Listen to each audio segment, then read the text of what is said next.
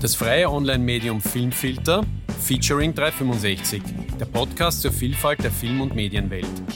Der Filmfilter Roman Scheiber und der Medienfachmann Golly Mabo im Gespräch mit Film- und Kinomenschen.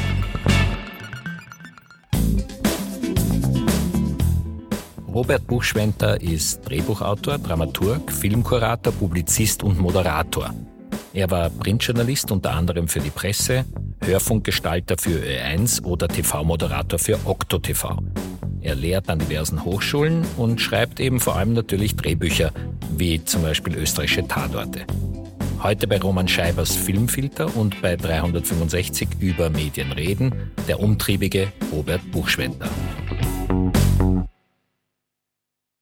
Robert Buchschwender, welcher Film hat dein Leben verändert? Ein Film, der das Leben verändert, das ist natürlich eine sehr heftige Formulierung. Ein bisschen verschieben tun ja viele Filme etwas im Leben. Wirklich verändert oder einschneidend war für mich mit 16, 17 Ladre di Biciclette, äh, Fahrraddiebe von Vittorio De Sica. Mhm.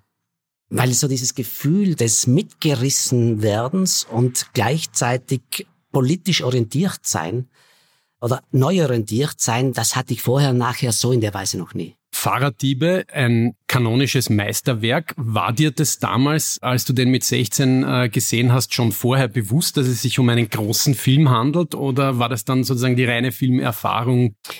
Ich bin da eingestiegen von null praktisch, wusste gar nichts. Ich habe zwar als Kind wahnsinnig viel Fern gesehen, aber Namen oder so, das war keine Kategorie. Und wir haben es in der Schule, also im Internat gesehen, aber im Rahmen von Geschichtsunterricht. Da ging es nicht um Film- oder Medienerziehung, sondern Geschichtsunterricht, Nachkriegszeit. Und so dieses blank reingehen, das habe ich mir bis zum heutigen Tag bewahrt. Ich war zwar Filmkritiker, aber ich vermeide es eigentlich weitestgehend, Filmkritiken zu lesen, bevor ich einen Film anschaue. Für mich ist das total interessant, was Sie sagen, so unschuldig in einen Film zu gehen. Auf der anderen Seite, und da greife ich jetzt schon ein bisschen vor, auch an Sie als Autor gefragt, Müssen denn Zuschauerinnen und Zuschauer nicht auch ein bisschen eine Ahnung von Dramaturgie haben, wenn sie einen Film betrachten? Oder soll man absichtlich ungebildet in ein Filmprodukt gehen? Wir haben es ja oft mit Medienkompetenzfragen zu tun. Wir suchen nach der sicheren Quelle. Wenn ich jetzt ganz unschuldig in einen Film gehe, ist das nur gut? Es gibt ja zweierlei Art von gebildet sein. Das eine ist das, ich nenne es mal passiv gebildet sein. Das lernen wir als kleines Kind schon. Von klein auf werden wir mit Geschichten konfrontiert. Und jedes Kind wird merken, wenn man schlecht erzählt, dann steigen die aus. Die gehen nicht mit. Das heißt, wir lernen das und wir haben sofort ein Gespür, wenn wir einen Film sehen, ist das gut erzählt oder schlecht erzählt. Und aber genau mit diesem Gefühl, das ist für mich so das Basisgefühl, wenn ich aktiv rangehe. Wenn ich einen Film anschaue, dann will ich eigentlich ungebildet sein. Dann genügt mir diese Basisbildung, die jedes Kind hat. Erst danach kommt für mich die Reflexionsebene. Also um auf die Frage konkret zu antworten, ich glaube nicht, dass man mehr Bildung haben sollte als die, die wir passiv, unbewusst immer mittragen. Die ist kulturell geprägt und unser, die besteht aus unserem Verständnis, wie Geschichten funktionieren dass ich das aktiv einsetze beim Zusehen, das hindert mich eigentlich, weil dann fange ich an, über Dinge zu urteilen, die mich weniger empfänglich für das machen, was unmittelbar wirken soll. Also die emotionale Ebene ist dann kaputt ein bisschen, wenn ich, sobald ich mitlesen anfange dramaturgisch. Jetzt gibt's ja bei der emotionalen Ebene dieses Positivbeispiel Fahrraddiebe, einer meiner absoluten Lieblingsfilme und ich freue mich, dass das hier als Antwort kommt. Bin total berührt nach wie vor von dem Vater, der dieses Fahrrad stiehlt und damit so voller Scham vor seinem Sohn dasteht. Das ist zutiefst emotional. Jetzt wird uns aber Emotionalität doch oft von den Populistinnen und Populisten weggenommen und es wird auch so missbraucht. Wie kann man da die Grenze ziehen und braucht es da nicht eben doch auch mehr als nur das, was wir unschuldig als Kinder erlernt haben? Also sagen wir so, erstens würde ich mich fast ein bisschen verwehren oder wir sollten wieder uns Dinge zurückerobern. Ich sehe nicht ein, wieso die schöne Kornblume uns gestohlen werden soll als Symbol von den Rechten. Nein, die Kornblume ist eine schöne Blume. Ja, dass man Botschaften emotional bringt, wieso sollen wir uns das von den Populisten nehmen lassen? Emotionalität ist wahnsinnig wichtig. Wir lernen so, wir behalten so Dinge im Kopf. Dinge kommen an, wenn sie emotional wirken diese abstrakte, wir kennen das ja vom Studium, dieses abstrakte Wissen reinfüttern, das bleibt auf einer abstrakten Ebene. Und dann wird man irgendwann später zum Heuchler. Man hat abstrakt alles Wissen reingestopft, was man glaubt zu brauchen, um politisch ein aufrechter Mensch zu sein. Aber wenn es emotional nicht wirkt, dann, das wird nicht graviert. Das muss eigentlich in unser Wesen graviert werden. Sonst geht's nicht. Jetzt ist Fahrraddiebe eben ein Meisterwerk des äh, italienischen Neorealismus. Würdest du sagen, dass es in jüngerer Zeit wieder eine Art von Neorealismus gibt? Ja, jetzt nicht speziell oder ausschließlich in Italien, aber würdest du beobachten, dass es solche Tendenzen ja wieder ein bisschen zurückgibt zu politischen Filmen im Sinne nämlich politisierenden Filmen, Filmen mit einer Haltung, Filmen, die versuchen möglichst echt zu sein, äh, Realitäten abzubilden oder so. Also quasi als Gegenbewegung zu Fake News Countries und so weiter, ja? Ich tue mich sehr schwer mit dem Begriff Realismus. Das ist ein operativ schwieriger Begriff. Am leichtesten tue ich mich dann, da gibt es diesen ursprünglich Literaturwissenschaftler, der dann in die Filmwissenschaft gegangen ist, der Frederick Jameson. Und der hat einmal das so schön gesagt, ah, jede Kultur hat mehrere Epochen und es fängt meistens mit der realistischen Phase an. Und das soll man nicht verwechseln damit, dass die Realität abbildet, sondern dass eine Gruppe von Menschen, die bisher sprachlos waren, unter Anführungszeichen, plötzlich einen Ausdruck finden, mhm. der authentisch ist für mhm. sie. Er sagt zum Beispiel, in Hollywood war diese Screwball-Comedy-Zeit durchaus realistisch, weil die Mittelklasse, die bis dahin jetzt nicht so präsent war kulturell, plötzlich eine Sprachform gefunden hat, um sich auszudrücken. Mhm. Wenn wir sagen, in unserer Zeit äh, realistisch, also wenn ich jetzt in die Vorstädte gehe und sozial vernachlässigte Milieus filme, ist es dann realistisch, wenn das eine Gruppe von Menschen tut, die da plötzlich sich ausdrücken können, so dass es alle verstehen. Das ist die realistische Phase wie authentisch der Ausdruck ist, hat immer etwas mit dem Sprecher zu tun. Also Hip-Hop oder Rap ist realistisch, wenn ich noch ein Gefühl davon habe, dass es eine Gruppe von Menschen, die bringen sich jetzt zum Ausdruck. Mhm. Aber könnte man vielleicht zumindest sagen, dass man eine Tendenz verspürt, dass es bis auf das große Unterhaltungskino mit den Superheldinnenfilmen doch das Bedürfnis gibt, auf Warmbegebenheiten zu erzählen, dass man recherchiert und während der Recherche sich die Gruppen der Betroffenen anschaut, wenn es darum geht, um einen Roma-Film oder wenn es äh, darum geht, dass wir eben die Randgruppen an den Enden unserer Städte anschauen. Also interessanterweise ist dieses Bedürfnis ein bisschen ein Vorgebildetes. Ich kenne das so, meine Elterngeneration, ah, das ist eine wichtige Geschichte, ist nämlich wahr. Oder es gibt in einem Film diese super Szene in Sideways, da am Anfang trifft der Miles auf diese völlig ungebildete, aber reiche Familie von seinem Freund und dann sagt, ja, na, er, er auch Filme, Dokumentarfilme, das ist ganz wichtig, weil das ist Leben, das ist, das ist Realismus. Das ist so, es ist ein Kriterium, das eigentlich nicht wirklich politisch ist. Nur weil etwas tatsächlich passiert ist, heißt noch nicht, dass es deswegen auch nicht mal authentischer ist. Authentisch heißt tatsächlich, dass jemand weiß, wovon er erzählt und das so erzählt, dass alle das Gefühl haben, da bin ich dran an einem Sachverhalt, der realitätsmöglich ist. Die Realitätsmöglichkeit ist eine viel effizientere Kategorie als die Realität. Warum Filmfilter? Wir sortieren für euch, wir filtern für euch.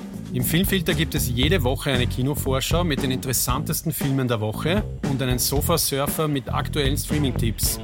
Wir filtern für euch aus den 400 Filmen, die jedes Jahr im Kino anlaufen, die interessantesten heraus. Geht auf filmfilter.at und wenn euch unser Angebot gefällt, sucht euch eins der Abo-Pakete aus und unterstützt uns damit. Siehst du im österreichischen Film Opponentinnen, die diese Realitätsmöglichkeit sehen und so arbeiten? Na, ein super Beispiel ist zum Beispiel Adrian Geuginger, Beste aller Welt. Mhm. Der Film, also ich kenne kaum jemanden, der nicht geweint hat bei dem Film, weil er so packend ist. Ja. Der Film ist zwar, der basiert auf Adrians persönlicher Geschichte als Kind einer heroinabhängigen Mutter oder drogenabhängigen Mutter. Er hat aber die Geschichte so weit neu konstruieren müssen, dass er recherchieren ging ins Drogenmilieu, obwohl er es von klein auf kennt, weil er sagt, was er als Kind in Erinnerung hat, das war Anstoß, aber das war nicht das, was die Geschichte erzählt hat. Was die Geschichte erzählt hat, ist Konstruktion. Und das hätte er auch tun können, wenn er persönlich kein Drogenerlebnis hat. Und das ist auch ein bisschen ein finde ich, fatales Missverständnis unserer Zeit, äh, diese Identity Politics. Ich muss etwas erlebt haben, um es erzählen zu können. Mhm. Das ist nicht professionell. Professionell ist, ich erzähle Realitätsmögliches so, dass alle das Gefühl haben, ja, das könnte Realität sein. Mhm. Das Realitätsmögliche, das fällt mir auch immer wieder auf bei der Gestaltung der Sprache von Figuren in Filmen. Wie weit kann denn eine Autorin, ein Autor überhaupt in der Lage sein, Menschen sprechen zu lassen, die in völlig anderen Wortschatzwelten denken? Wahnsinnig schwierig, extrem schwierig. Also ich würde mal, zumindest von mir, darf ich behaupten oder zugeben, erste Fassung, da reden die Figuren so, wie ich rede. Und das ist dann so eine Überarbeitungsfrage, wo man anfängt, die Figuren konkreter vor Augen zu führen. Es helfen Vorlagen. Das kann ein Schauspieler oder eine Schauspielerin sein, die da sicher nie mitspielen werden. Es können Personen aus dem realen Leben sein. Das hilft wahnsinnig, weil wenn man sich an Personen erinnert, dann fallen einem diese Kleinigkeiten auf, ein Sprachdick zum Beispiel, Wortwiederholungen, die Leute machen. Manche reden wahnsinnig schnell. Ich tendiere zum Schnellreden. Manche Leute schlafen ein beim Reden selber. Aber da brauche ich vorher ein konkreteres Bild einer Figur, um wirklich in diese sehr, sehr schwierige Sprachabstufungs- oder Abstimmungsphase zu kommen. Mhm. Kriegt man dazu als Autor überhaupt noch Zeit, diese zweite Phase dann wirklich auch zu erarbeiten? Äh, sehr oft kriegt man mehr Zeit, als man haben möchte. Im Nachhinein kommt man drauf, das war schon wichtig. Es ist schon in der Regel so, man liefert eine Fassung ab, die wird besprochen, das Drehbuch wird zurückgeschmissen und sollte das und das tun. Schwierig dann den Punkt zu finden, wo man sagt, okay, jetzt wird's überentwickelt, jetzt wird's nicht mehr besser. Also das ist irgendwie so eine Haltungssache. Manche Produzentinnen oder Produzenten, die neigen dazu zu sagen, ja, super, passt, machen wir weiter. Manche wollen wieder besprechen, wieder besprechen, wieder besprechen. Das ist je nach Charakter.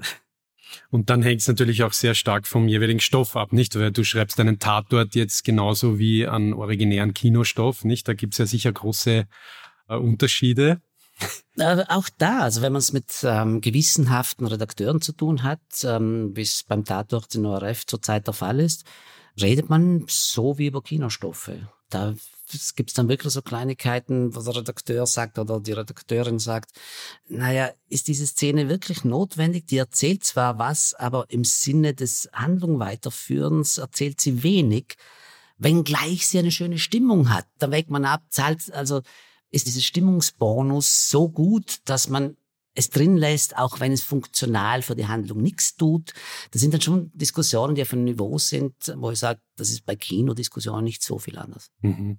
Wie ist denn das, wenn Sie von Stimmung sprechen, überhaupt, wenn Sie ein Drehbuch schreiben? Beschreiben Sie auch Bilder, beschreiben Sie auch Ausstattung oder reduziert sich es eigentlich mehr oder weniger auf den Dialog?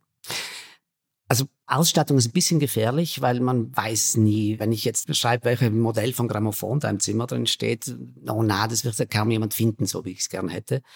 Also Ausstattung direkt ist ein bisschen gefährlich, aber Stimmung schon möglichst präzise. Atmosphären, Stimmungen. Erstens, weil es natürlich für die Geschichte wichtig ist, wenn ich die Stimmung möglichst präzise schreibe, weil es was aussagt für die Geschichte und zweitens auch, weil es geiler zum Lesen ist bis ein Stoff verfilmt wird, geht das durch sehr viele Hände oder durch sehr viele Augen. Und natürlich ist es für die super, wenn sich das Ding gut liest. Also teilweise neigt man dann dazu, zu literarisch zu werden. Das ist jetzt nicht unbedingt zuträglich, aber eine gewisse Stimmungspoesie sollte der Drehbuch schon haben. Ein Drehbuch ist also keine Literatur. Es ist keine Literatur, nein. Ein Drehbuch ist ein Gebrauchs, also ein, eine zweckgerichtete Gebrauchsunterlage. Und der Zweck ist nicht, dass ich da stehen bleibe und sage, das habe ich jetzt literarisch genossen, sondern der Zweck ist der Film, der am Ende rauskommt. Wenn du jetzt, du bist ja auch äh, als sozusagen Ausbildner tätig. Wenn du jetzt jungen Menschen, die sich für den Bereich Dramaturgie, äh, Drehbuch, Schreiben und so interessieren, wenn du denen ein paar praktische Tipps an die Hand geben könntest, ja, was würdest du denen sagen, jetzt abgesehen von dem, was sie ohnehin in ihrer Filmausbildung dann mitbekommen? Also ein allgemeiner praktischer Tipp wäre, sehr viele Filme anschauen. Ich merke immer wieder bei Studierenden, dass sie viel zu wenig Filme anschauen. Egal welche, oder würdest du da auch in eine bestimmte Richtung empfehlen? Ein bisschen egal welche, weil aus schlechten Filmen lernt man extrem viel. das ist gut, ja. Ist super. Wirklich egal welche. Also relativiert auch dahingehend Leute, die in Österreich irgendwas mit Film studieren und keine österreichischen Filme kennen, die sind auf dem falschen Dampfer aufgestiegen. Ich sage immer zu meinen Studierenden, auch wenn es vielleicht ein größeres Vergnügen gibt, als nur österreichische Filme anzusehen, Trotzdem, das ist euer Markt. Hier fangt ihr an zu arbeiten. Ihr könnt ja immer noch sagen, ich will alles besser machen, wurscht. Ich muss wissen, was hier gemacht wird. Ansonsten Tipps, also ein Tipp ist das, was ich bei mir selber tue. Schaut euch Filme nur mit dem Bauch an. Beurteilt Filme mit dem Bauch und dann überlegt euch, wieso funktioniert mein Bauch so oder so? Wieso zwickt's mich hier auf der rechten Seite vom Magen? Wieso drückt's hier am unteren Teil vom Magen? Das muss ich dann intellektuell verarbeiten. Aber die erste Runde immer ja, wir schon waren vorhin, immer das emotional begreifen. Die unbedingteste Form, die uns anspricht, ist eigentlich der Ton und gar nicht das Bild. Jetzt ist in meiner Wahrnehmung eigentlich über die akustische Gestaltung eines Films in Drehbüchern überhaupt nichts zu finden. Wie kommt das eigentlich?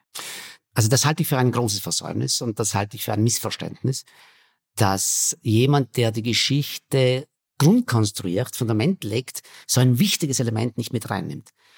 Ich neige dazu, in Drehbüchern teilweise Musik reinzuschreiben, Nummern reinzuschreiben und kümmere mich nicht drum, ob man das dann kriegt, die Rechte kriegt, ob der Regisseur, der Regisseur nicht eh was anderes haben will, aber zumindest um eine Stimmung zu vermitteln. Diese Soundebene ist einfach wahnsinnig wichtig und äh, ich kann eine Stimmung besser oder die Befindlichkeit einer Figur teilweise über Songs wunderbar ausdrücken. Der Hans-Christian Schmidt hat das einmal so schön beschrieben in Crazy. Da hat er jeder Filmfigur, das sind diese Jugendlichen, eine Musiknummer gegeben. Die durften mit aussuchen, Musiknummern, und hat gemeint, er hat gemerkt, die hören die ganze Zeit Musik. Und denen tut's beim Darstellen sehr gut. Äh, das ist wirklich so ein Trageelement, wenn sie eine Musiknummer haben, die ihnen gehört. Und da sieht man zum Beispiel, wie sehr Musik auch sogar Figuren kreiert. Und das nicht mit zu berücksichtigen, ist eigentlich ein Versäumnis. Und woher kommt das? Warum sind wir da so intellektualisiert und vor allem auch so bildorientiert?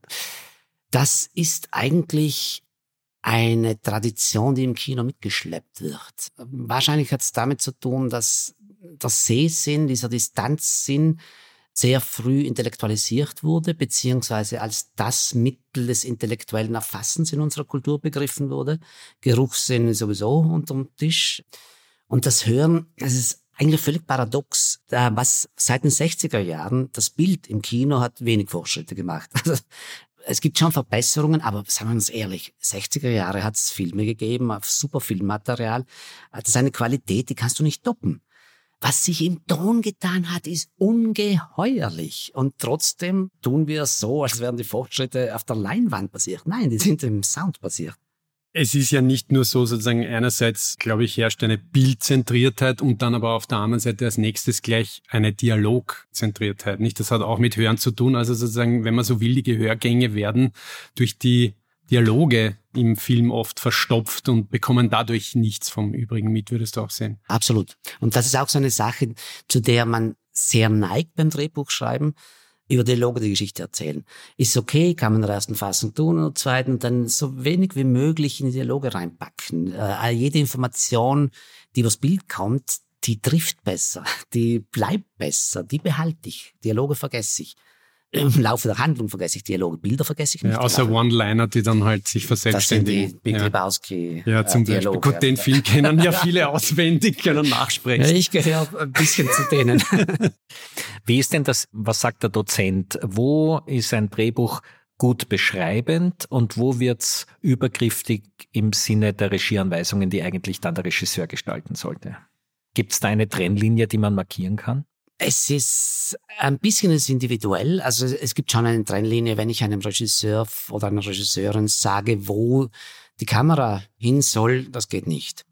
Außer wenn zum Beispiel, was schon drin steht, sind POVs, also wenn ich Subjektiven habe und das jetzt wichtig ist, dass ich diese Szene aus der Perspektive einer Figur sehe, dann schreibe ich das rein.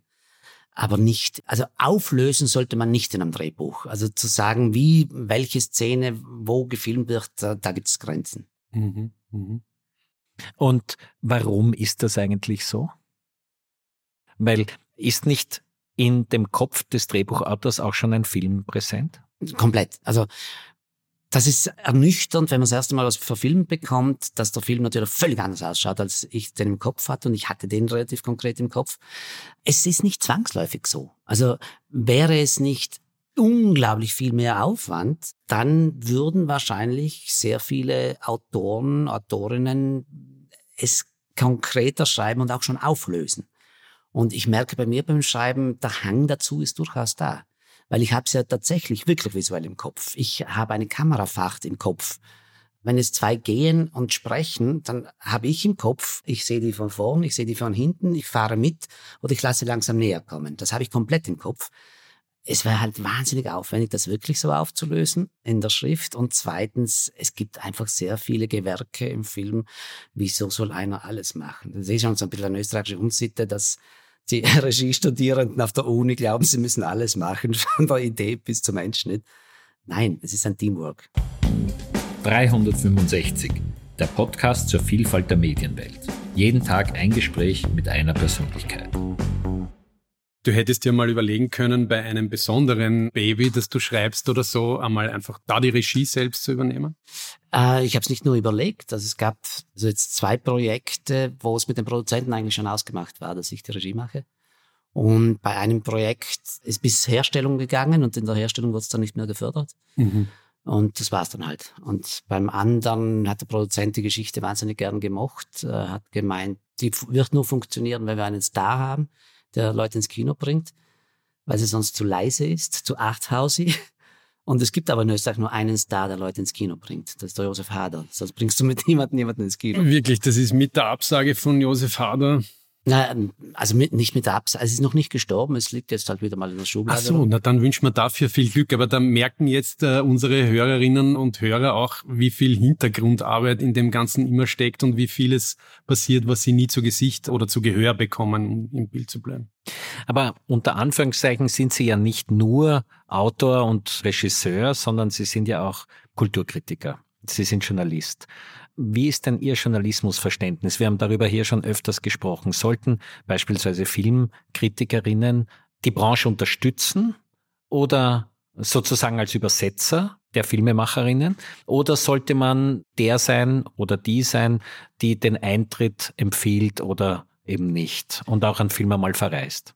Mm, ein bisschen weder noch, würde ich sagen. Ich habe äh, immer ein bisschen darunter gelitten. Also ich habe lange regelmäßig für die Pressefilmkritiken geschrieben und hatte ich immer so kleine Kämpfe mit dem Kulturchef. Er sagt, Buchi, der hat über Buchi zu mir gesagt, Buchi, so wie du den Film beschreibst, muss man ihn schon gesehen haben. Und ich habe das Gefühl, also mich interessieren Filmkritiken nur als Forum der Auseinandersetzung. Wenn ich einen Film gesehen habe, dann weiß ich, wovon dieser Mensch redet dann kann ich mich mit dem reiben, ohne dass er neben mir sitzt. Das mache ich wahnsinnig gern, so dieses gedanklich mit dem Spielen. Der Film ist ja schon gemacht. Dass ich sage, der ist gut oder schlecht, das ist ein kleiner Service, aber da genügen Sterne. Da muss ich gar nicht, da brauche ich keine Filmkritik. Da kann ich eigentlich schreiben, äh, ein Stern, fünf Stern diese Auseinandersetzung, also so was das Feuilleton eigentlich macht. Du hast ein Produkt und mit dem Produkt tut man sich auseinandersetzen. Das finde ich wahnsinnig spannend. Und eben, wie ich vorhin gesagt habe, ich lese kaum mehr Filmkritiken oder habe ich fast nie gern getan, weil ich mir das nicht nehmen möchte. Weil wenn ich vorher eine Filmkritik lese, dann habe ich schon eine Auseinandersetzung aufgetischt bekommen, die möchte ich aber führen, nachdem ich den Film gesehen habe. Und wenn es äh, noch um auf Ihre Frage zurückzugehen mit dem Übersetzer und so weiter, ich habe immer ein bisschen, oder die Branche unterstützen, das ist das heikle Punkt. Ich habe immer ein bisschen das Problem gehabt, wenn ich über österreichische Filme schreibe, die Branche ist sehr klein. Und sobald ich Leute kenne, wird es schwierig. Mhm. Es wird wahnsinnig schwierig. Und dieses, die Branche unterstützen, das hat dann immer so ein bisschen leicht was Prostituiertes verlängerter Arm und so, ein bisschen Werbecharakter schwierig. und so. Und es gibt dann immer so zwei Kategorien. Tut man einen Film loben, dann ist man plötzlich ein Freund. Ja. Ich bin kein Freund, nur weil ich einen Film gut gefunden habe. Tut man ihn verreißen, ist dann ist man inkompetent. Das sind zwei völlig unterschiedliche Kategorien. Und ein Feind ist man trotzdem. Das sowieso, dann. ja. Ein inkompetenter Feind. Wie haben Sie es denn bei Ihrem Format Oktoskop gemacht? Na, das Oktoskop, das war insofern ein unterstützendes, weil das war ja keine Filmkritik in dem Sinne, sondern wir haben einen Film gezeigt. Also Oktoskop war eine Plattform, um Filme herzuzeigen und als Bonus Gespräch mit Filmemachern und Filmemacherinnen, wo man dann sehr viel aus dem Hintergrund erfährt. Das ist so eine eigene Gattung. Einfach dieses über einen Film reden. Ich glaube nicht, dass, dass Filme das unbedingt nötig haben, dass man über sie redet, weil sie selber ja reden. Aber erstens macht es einen Spaß, den Macher oder die Macherin des Films vor Augen zu haben und den oder die darüber reden zu hören. Da kriegt man Hintergründe mit, die ein Bonus sind. Die brauche ich nicht, um den Film besser zu verstehen, aber sind ein Bonus. Das tue ich auch, wenn ich Musik toll finde, dann setze ich mich hin und recherchieren. Ich möchte dann wissen, was dieser Mensch sonst noch macht. Ich habe zum Beispiel jetzt gesehen, diese Beatles-Doku, diese Elendslange. Das ist so spannend, diesen Menschen. Und ich habe also ich habe Beatles immer toll gefunden. Und denen beim Genialsein mal zuzuschauen im Werkstadium, das ist so, so toll. Und ein bisschen so war es gedacht, dass man einfach Leute, was sie einmal war, Entschuldigung, wenn ich es ausufert, einmal war der Sigi Froh auf, der Avantgarde-Filmer zu Gast bei mir in der Sendung. Und er hat Material mitgebracht. Und wir haben dann wirklich so vor der Kamera hat er mal gezeigt, diese Filmstreifen, was er da tut, da genau in diesem Streifen drin. Es war wie ein Werkstattbesuch. Und das ist natürlich nett. Werkstätten besuchen machen immer Spaß. Sigi fuhr auf der Schnapsbrenner, wie ich ihn einmal betitelt habe in einer Geschichte, nicht, weil er immer sozusagen aus dem Material die Essenz herausholt. Stimmt. Ja. Aber ich würde gern kurz nochmal zurückkommen. Dein damaliger Kulturchef, was sich der von dir gewünscht hat, war natürlich eigentlich die hohe Kunst. Er wollte von dir gleichzeitig, dass du eine anteasernde Vorschau, die Lust macht, nicht auf den Film, auf den entsprechenden, wenn du ihn jedenfalls empfehlen würdest, halt äh, schreibst und zugleich aber auch schon die tiefgehende Analyse. Ich persönlich, also ich kenne dieses Bedürfnis natürlich und äh, ich habe bei einem Monatsmagazin gearbeitet, wo man nicht einfach erst im Monat danach alle Filme, sondern man musste Filme so beschreiben, das erschien einfach vorher, dass man sie einerseits nicht neudeutsch jetzt gesagt spoilert, aber auf der anderen Seite schon, also insofern habe ich das ein bisschen entwickelt, diese Art der Textsorte. Sie, sie halt halt immer diesen Haken, dass man dann ab einem gewissen Punkt, also über einen gewissen Punkt der Analyse kommt man dann nicht hinaus, weil man eben etwas nicht zum Beispiel vom Schlussdrittel dann oder nur verklausuliert sagen kann. Ne? Also das, und wenn du aber heute würdest du dabei bleiben, wenn du jetzt, ich glaube, du schreibst da schon länger jetzt keine Kritiken mehr. Ja, Aber wenn du jetzt heute schreiben würdest, du würdest du rigoros dabei bleiben oder würdest du dich einmal in dieser Hybridform versuchen, quasi Vorschau, Kritik, Text zu verbinden? Ja, wenn jetzt jemand herkommt und mich schmeichelt und sagt, schreib was, du müsstest halt beides leisten, natürlich. Das äh, wäre wieder mal eine Herausforderung. Und wenn du jetzt Filme der letzten Zeit, die du gesehen hast, im Kino zum Beispiel, welcher, und du könntest das aussuchen, über welche würdest du schreiben wollen? Ähm, wahnsinnig spannend würde ich finden, The Father. Mhm. Weil ich habe das so irre geil gefunden, dass ein Drama über einen Alzheimer-Kranken als Horrorfilm erzählt. Ja. Der ist in der Mache, also in der Form wie ein Horrorfilm. Ja, ja. Und das ohne Vorwissen wieder gesehen natürlich. Ja, ja. Ja, ja. da wirkt er dann ganz Komplett besonders. Ohne Vorwissen, ja. ja. Und sowas macht dann schon Spaß. Da kann man natürlich auch ein bisschen, also da ist dann natürlich eine schöne Gratwanderung. Was verrät man, was verrät man nicht? Weil wenn ich die Strategie entblöße, ist es, dann ist der Effekt schon wieder hin. Das ist genauso, wenn ich die Strategie von Don't Look Now von Nicolas Röth entblöße, ja. dann hat man vielleicht nicht mehr Angst. Ich habe den wirklich mal analysiert und einen Vortrag gemacht, weil er mich so geängstigt hat, der Film. Und dann habe ich ihn analysiert, Stunden, Tage lang, um draufzukommen, wieso hat er mir Angst gemacht. Und natürlich ist dann die Angst Herrlich. weg. Dann ist die Angst weg. Sie haben viel mit Studierenden zu tun. Warum hat denn der Kurzfilm und die meisten Studierenden machen in ihren ersten Jahren Kurzfilme bei uns so wenig Anerkennung? Ein bisschen ist das die Schuld der Ausbildungsstätten, das heißt die Schuld, das ist halt eine andere Ambition, der Ausbildungsstätten, weil der Fokus oder die Perspektive ist immer die, man macht mal was Großes. Und das Große ist ein abendfüllender Spielfilm, Dokumentarfilm, was auch immer. Und das heißt, die verstehen die Kurzfilme alle als Zwischenschritt zum großen Projekt, was ein, Bein, äh, nicht ein peinliches, ein bedauerliches Missverständnis ist. Interessant sind zum Beispiel Kurzfilme von Leuten, die schon arriviert sind und die dann den Kurzfilm wirklich als eigene Gattung verstehen. Aber ich glaube, das hat wirklich sehr viel damit zu tun. Und das Zweite ist, dass es traditionellerweise sehr wenig renommierte Abspielplattformen gibt, die den Kurzfilm featuren. Das heißt renommiert. Es wird als Beiwagel funktionieren. Das hat in Frankreich wunderbar funktioniert. Ich weiß nicht, ob es immer noch so ist. In den 90ern weiß ich, wo ich öfter in Frankreich war, da hat man einfach bei jedem Film zwei Kurzfilme davor gespielt. Ja, ja. Super. Ist ein bisschen eingeschlafen, kommt mir vor, diese Tradition. Es gibt's schon noch, ne? Und das, was es auch gibt, das fällt mir bei der Gelegenheit ein, es gibt natürlich Altmeister, die dann sozusagen dann noch einmal was hinlegen. Also, was ich von David Lynch ist zum Beispiel auf Netflix ein witziger Kurzfilm erschienen. Jorgos Lantimos ist jemand, der zum Beispiel Kurzfilm als Genre betrachtet, aber das muss man sich dann halt quasi leisten können. Halt, ne? Absolut, ne? ja diese Formate. Aber das fände ich auch schön, oder? Als, ich meine, bei Festivals findet es natürlich schon teilweise statt, ne? Aber das ist das Einzige. Also du kannst zu Festivals gehen, wo es Kurzfilmprogramme gibt oder eben ein eigenes Kurzfilmfestival wie die Vienna Shorts. Vienna Shorts jetzt. Äh, und für viele Leute, wenn sie mal hingehen, die sind von den Socken. Äh, also denken, wow, das ist mindestens so gut wie ein, ein abendfüllender Spielfilm. Und was weiß ich, wenn ich fünf äh, Kurzfilme sehe, und zwei sind komplett für meine Begriffe Kacke, ist es egal. Ich habe dann drei gute Filme gesehen. Ist ja wurscht, sind zwei halt nicht so gut. Ja. Noch dazu entspricht es ja angeblich unserer Konzentrationsfähigkeit, die immer kürzer wird und unseren Sehgewohnheiten mit den kleineren Einheiten.